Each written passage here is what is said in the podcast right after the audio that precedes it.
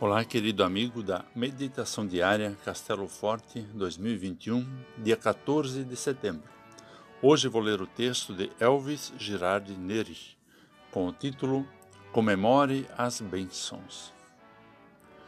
Quando as muralhas da cidade de Jerusalém foram inauguradas, os levitas foram trazidos de todos os lugares onde estavam morando, para que assim pudessem comemorar a inauguração com hinos de louvor e com música de harpas, de liras e de pratos musicais. Neemias 12, versículo 27. Algo que pouco costumamos falar é sobre a importância de comemorar as bênçãos de Deus em nossa vida quando uma expectativa positiva se concretiza. O texto bíblico fala sobre a reconstrução das muralhas de Jerusalém uma ferramenta estratégica para que os demais investimentos pudessem produzir os resultados almejados e o povo pudesse se sentir mais protegido pelas muralhas. Uma obra que pertence a Deus e que foi concluída conforme a sua promessa. Às vezes, temos a falsa ideia de que quem comemora se vangloria. Mas o texto bíblico de hoje nos ensina o oposto.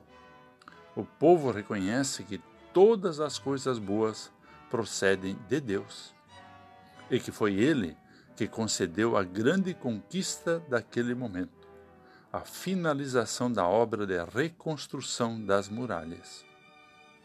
Quais as alegrias, bênçãos e conquistas que estamos deixando de festejar? Deixar de nos alegrar e de comemorar é como retirar as cores de algo bom em nossa vida que muitas vezes exigiu grandes sacrifícios.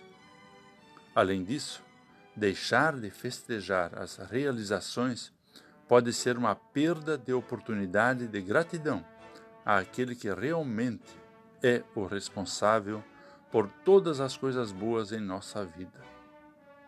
Alegre-se com as coisas boas festeje as conquistas.